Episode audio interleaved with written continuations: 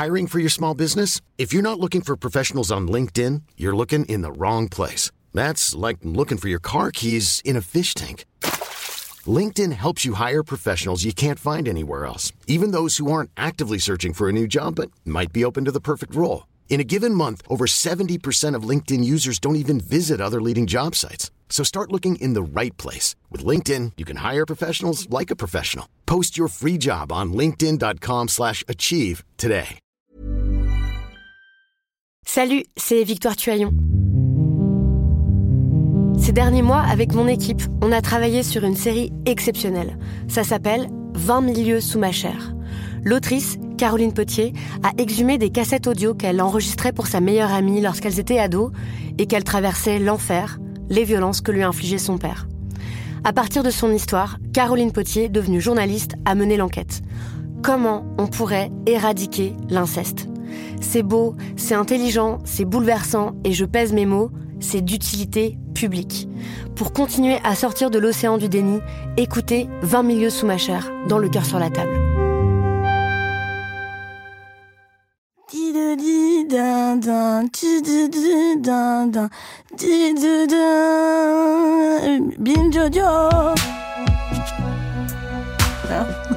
C'est pas. Non, je crois que.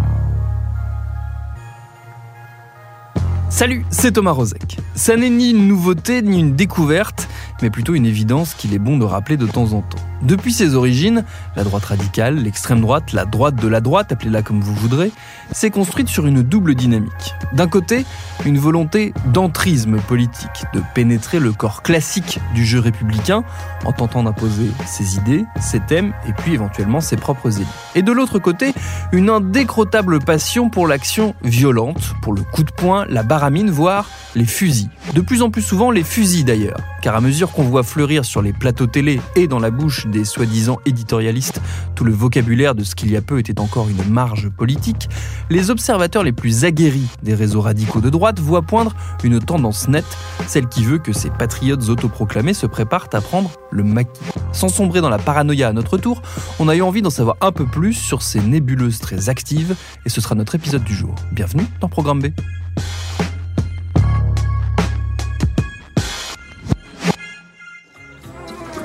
Bonjour.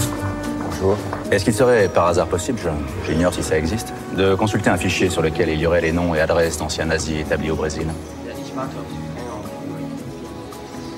Il y a forcément une, une amicale d'anciens nazis ou un club, une association, une mémorial nazi peut-être? Nazis. I hate these guys. Notre invité pour en discuter fait partie de ces observateurs aguerris dont je parlais à l'instant. C'est mon confrère Pierre Plotu, journaliste indépendant, notamment pour Slate ou Libé, qui signe souvent avec son camarade Maxime Massé de passionnants papiers sur ces zones infra de l'ultra-droite. J'ai commencé par lui demander à quel point l'idée d'une forme de grand soir nationaliste, de guerre ou d'insurrection armée d'extrême droite était répandue dans ces milieux. L'idée du grand soir, euh, elle est commune à beaucoup de groupes, beaucoup de groupuscules surtout. Ouais. Euh, cette notion du coup d'État, de la prise du pouvoir, de beaucoup de choses, il suffit de voir que euh, février euh, 36 est toujours un, un fantasme et toujours quelque chose de célébré dans la mouvance, euh, comme euh, la fois où on- le pouvoir a failli être pris. Il y a globalement quand même deux types de groupes, ceux qui essayent typiquement génération identitaire, euh, qui aime à se décrire en Greenpeace euh, de droite. Alors, euh, disons plutôt en- dans ce cas-là, euh, en activiste du racialisme. Génération identitaire cherche à convaincre Mm. les cœurs et les esprits euh, à être le fer de lance, la petite graine qui, plus Mm. tard, donnera les germes d'eux euh, d'une prise de conscience généralisée qui Mm. permettra de l'accession au pouvoir de ces idées. C'est plus du lobbying euh, assez classique finalement. C'est ça, c'est quelque chose qui a été volé euh, à l'extrême gauche, à Gramsci, qui est euh, justement le fait, cet entrisme, convaincre. voilà. Après, il y a d'autres groupes, effectivement, qui rêvent d'une prise de pouvoir par la force. Et à l'intérieur de ces groupes, alors il y a quelques groupes très classiques, mais qui ne n'en font plus autant état qu'auparavant, Pourquoi? Parce qu'il y a les autorités ont vraiment euh, sévi euh, à raison. En tout cas, la loi a été appliquée euh, sur ce type de discours. C'est quelque chose qui est toujours fantasmé et rêvé du groupe, par exemple comme les nationalistes. Résucé du PNF, héritier de l'œuvre française d'Ivan Benedetti et de Feu Pierre Sidos, mort très récemment. Mais il y a aussi de plus en plus, et je pense que ça c'est une c'est plus une, une nouvelle résurgence, une nouveauté, entre guillemets, d'un fantasme d'un effondrement qui vient, et donc d'une préparation individuelle qui mêle des militants, ou en tout cas des, des- des convaincus, euh, qui vont chercher dans le survivalisme euh, des éléments, euh, sans que ça rende le survivalisme ni d'extrême droite, ni conspirationniste, ni quoi que ce soit. Et à l'intérieur commence à apparaître, Street Press a fait une très bonne enquête sur un groupe qui s'appelle Vengeance Patriote très récemment, euh, qui est une de la résultante de cette nouvelle tendance, c'est-à-dire que c'est un groupe qui cherche à se structurer autour de cet effondrement qui vient. Ils attendent l'effondrement, puisqu'il vient, il est imminent, et à côté de ça, euh, le jour où ça surviendra, il faudra être prêt, organisé, entraîné, suffisamment nombreux et euh, organisés pour euh, être en mesure de prendre le pouvoir. Et ça, c'est euh, effectivement quelque chose qui, encore une fois, on en est vraiment aux prémices. Quelle est la pensée politique derrière Euh, Dans le cas spécifique de Vengeance Patriote, j'ai envie de dire qu'elle est très éthérée. Euh, le groupe lui-même dit accueillir des gens de toutes les mouvances, du néo-nazi au simple patriote, disons ça comme ça. En tout cas, c'est le mot qu'ils utilisent. La, la notion n'est pas tant celle de, de l'idéologie politique. On se battra après pour savoir qui a raison, entre guillemets. Euh, mais c'est plus celle, en fait, de euh, la prise du pouvoir par les vrais Français. Pour beaucoup, mais pas tous, ça signifie euh, la race blanche, la restauration du pouvoir, de la primauté du pouvoir de la race blanche sur son aire géographique dédiée, qui est notamment la France. Il y a encore une autre typologie de militants, de convaincus, qui, eux, fantasment une guerre raciale. Alors, cette guerre raciale, pour certains, elle est déjà en cours. Pour d'autres, elle vient, elle est inévitable, et c'est effectivement l'affrontement communautaire. C'est celle typiquement euh, que craignent les services de renseignement. C'est l'autre bord de la pièce euh, du terrorisme. Aujourd'hui, il y a un terrorisme djihadiste qui a déclaré la guerre à la France, disons les choses comme elles sont, et en réaction, les services craignent depuis un certain nombre d'années, Calvar l'a dit en 2016, que se monte une autre tendance opposée, nationaliste, raciste, qui prennent les armes et qui pousse à l'affrontement communautaire. C'est une tentation qui est réelle. Aujourd'hui, dans la communication d'énormément de groupes, des plus radicaux des radicaux aux moins radicaux des radicaux, tous parlent des autres qui nous mèneraient une guerre, qui nous auraient déclaré la guerre et qui nous attaqueraient parce que nous sommes ce que nous sommes. Et donc il faut attaquer parce qu'ils sont ce qu'ils sont. C'est la définition première quand même du racisme, le rejet de l'autre. Et ça, c'est une mouvance qui... euh, tout- toutes les mouvances décrites se recoupent toutes les unes des autres. Il Mm. n'y a pas de groupe qui est fer de lance de l'un ou de l'autre. Euh, on va retrouver, en fonction des différents militants, chacun à leur échelon, un- une pincée de ceci, une, une poignée de cela. Euh, mais effectivement, la- la- cette préoccupation première de la race, et donc de ces, de ces résultantes que sont euh, la couleur de peau, euh, la nationalité euh, de sang, euh, mais aussi la religion, c'est quelque chose qui, qui se développe et c'est, à mon sens en tout cas, un sujet qui est important, notamment parce que pendant longtemps, la, la religion a été un vrai casus belli. Euh, la religion catholique, euh, la chrétienté a été un vrai casus belli entre beaucoup de ces mouvances qui, du coup, ne pouvaient pas s'entendre. Un paganiste néo-nazi ne pouvait pas s'entendre euh, avec un, un pétainiste euh, fondamentalement convaincu euh, du fait que les Français sont catholiques. Et c'est quelque chose qui est en train de se dépasser. Il y a la, une nouvelle mouvance nationale catholique, donc qui est euh, Fr- Franco, typiquement, était, euh, a été qualifié par les, historiens de national catholique. C'est une forme de fascisme euh, qui repose énormément sur la religion. C'était Civitas en France, historiquement. Et il y a une nouvelle mouvance qui est en train de naître. Je pense typiquement à l'Alvarium, à Angers, Jeunesse Saint-Roch à Montpellier, un certain nombre de groupes comme ça, qui sont des groupuscules. hein.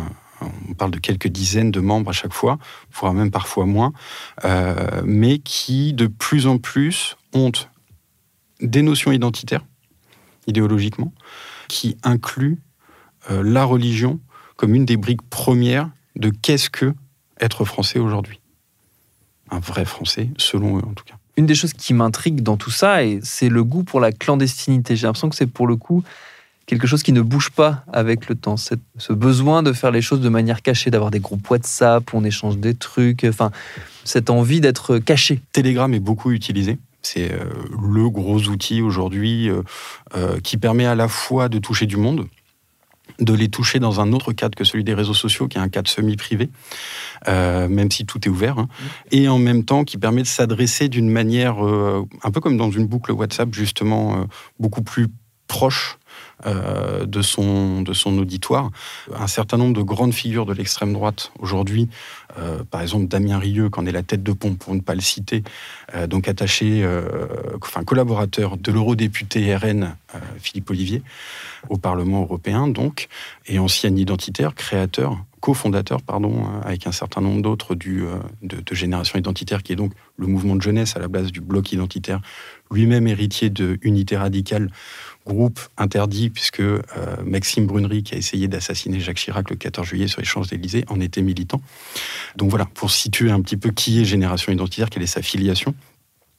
Euh, Damien Rieu se sert énormément de Telegram pour créer sa communauté, l'animer et s'adresser à elle d'une manière extrêmement plus euh, intime que c'est fait sur les réseaux sociaux. Ça crée une communauté d'esprit, de fête, d'action militante euh, au sens propre, une nouvelle forme de militantisme qui est totalement dématérialisée. Après, le goût pour la clandestinité, il y a deux choses. Premièrement, il est entre guillemets un passage obligé quand on veut se donner le grand frisson, grand frisson pardon, du militantisme quand on est jeune, qui est quand même un des marqueurs principaux de cette mouvance et de toutes les mouvances radicales en général. Le racisme est toujours interdit par la loi. Euh, L'appel à la haine est interdit par la loi. Et à un moment donné, exprimer un certain nombre d'idées publiquement est condamnable, tombe sous le coup de la loi. Alors, l'État a presque euh, délégué cette tâche aux réseaux sociaux. Maintenant, on, regarde si une chaîne est, est fermée, ouverte, euh, euh, censurée, euh, modérée, etc. Mais il y a aussi des procès. Et à un moment donné, construire des outils qui permettent, un, de ne pas sortir du cadre privé, parce que l'appel à la haine, c'est bien quelque chose qui doit être fait dans un cadre public ou semi-public. Euh, c'est une appréciation après qui revient au juge, mais c'est un des éléments d'incitation à la haine. Et donc, cette clandestinité est quand même indispensable pour exprimer un certain nombre d'idées. Sur la question des armes, euh, sans tomber dans le fantasme ou dans l'angoisse, il y a quand même une inquiétude qui est légitime, notamment du fait de l'organisation de ces groupes. C'est quelque chose sur lequel tu as enquêté, notamment pour Libération. Oui, alors déjà, la question des armes en France, il faut sortir du fantasme du fait qu'il n'y a pas d'armes en France. Les estimations parlent de plusieurs millions d'armes en circulation en France de manière légale. Les armes en France sont principalement euh, d'accès euh, euh, légal.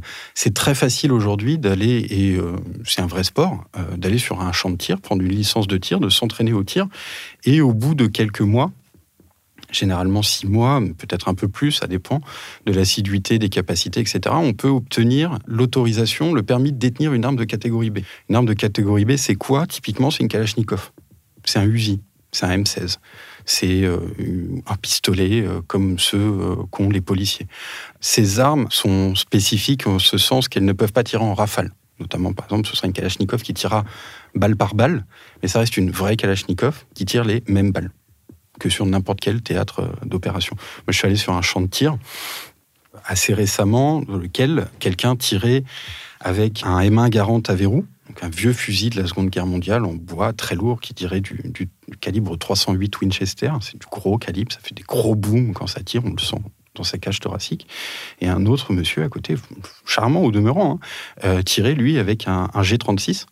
Donc les G36, c'est le nouveau FAMAS euh, de l'armée française. C'est la nouvelle arme de dotation euh, de l'armée française qu'il détenait légalement. Sans parler, à côté de tout ça, de tous les fusils de chasse de calibre 12. Euh, je ne sais pas si vous avez déjà vu un fusil de chasse et une cartouche de chasse, mais enfin, ça fait des trous, quoi. On parle de, de vrais fusils. Ça, c'est une arme de catégorie C pour laquelle il suffit d'avoir sa licence sans l'autorisation supplémentaire pour pouvoir l'acheter et la détenir. Et acheter les munitions, etc. On peut détenir jusqu'à une douzaine d'armes, ce me semble, je ne suis pas un spécialiste. Les armes en France, c'est quelque chose qui existe, et on est même un des pays développés, entre guillemets, euh, qui a un ratio armes par habitant le plus élevé. À partir de là, euh, la tentation pour les armes, j'ai envie de dire qu'elle n'est pas spécifique à l'extrême droite, mais qu'effectivement, il y a dans cette logique de préparation à l'effondrement qui vient, dans cette logique de préparation à l'affrontement qui vient également, ou qui serait en cours, euh, il y a une vraie tentation pour les armes à l'extrême droite. Pour Libération, Maxime Massé et moi-même avons euh, enquêté sur un club de tir basé en Bretagne qui s'appelle Herminabil, qui n'a pas de local, pas de champ de tir, dont le président, qui est quelqu'un qui est connu pour euh, sa haine des migrants, je cite euh, le témoignage de quelqu'un qui le connaît très bien, qui l'a fréquenté.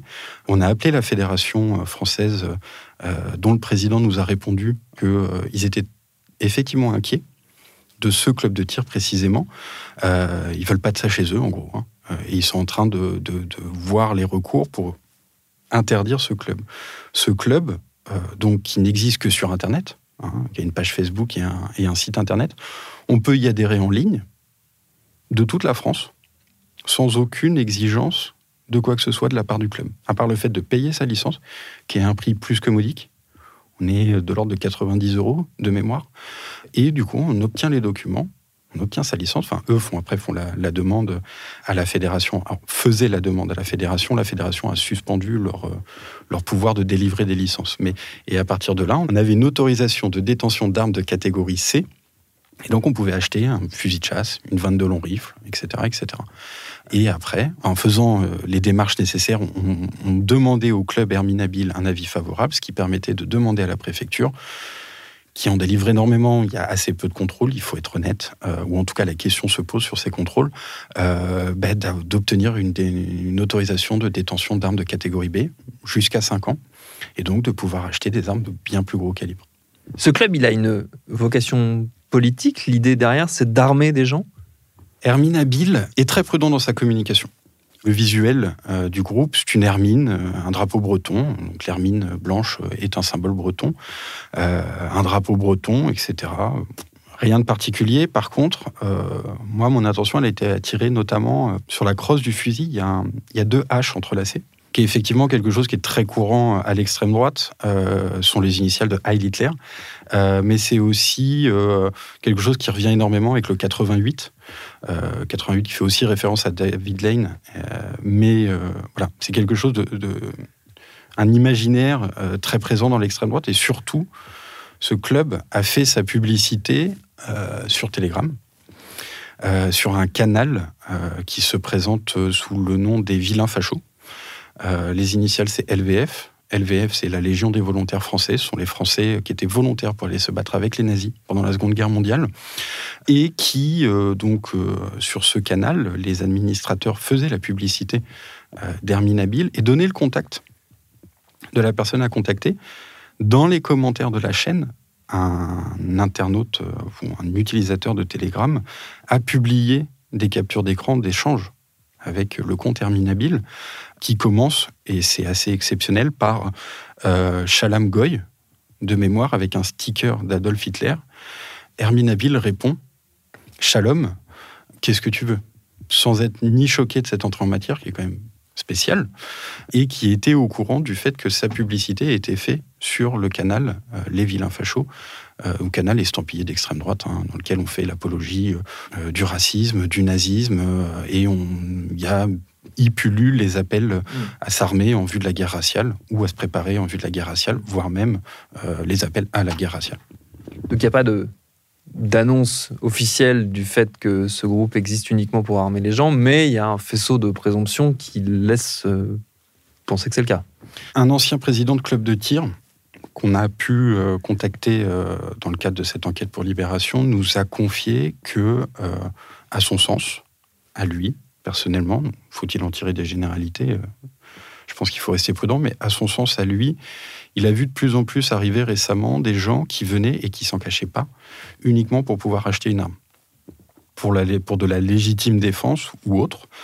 Euh, lui nous dit, et on a tendance à le croire, que c'était des gens euh, qu'il avait tendance à refouler. Un peu comme il existe aussi des gens qui, qui viennent, qui portent tous les stigmates, entre guillemets, de ce qui pourrait les associer à l'islam radical, qui ont aussi tendance à être conduits gentiment vers la sortie. Pour lui, il y a effectivement cette tendance qui est plutôt neuve, et en tout cas dont il s'inquiète.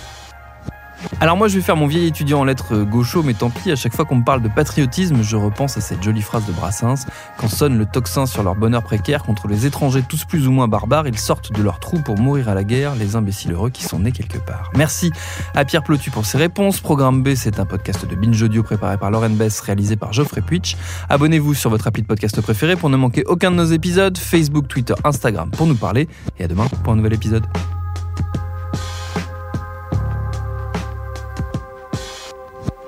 Le nazi n'a-t-il pas des yeux Le nazi n'a-t-il pas des mains? Vous avez raison, je crois qu'il est sincère. Cet homme est désespéré.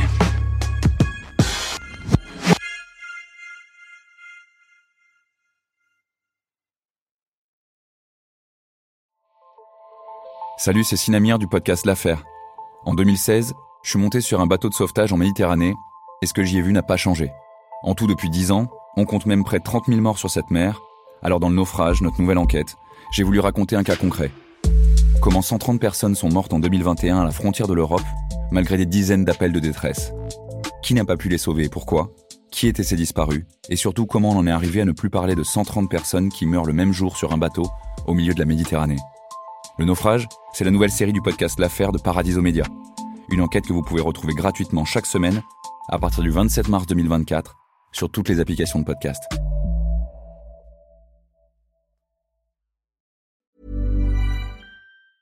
Acast anbefaler. Mit navn er Anders Morgenthaler. Over for mig sidder Roald Bergmann.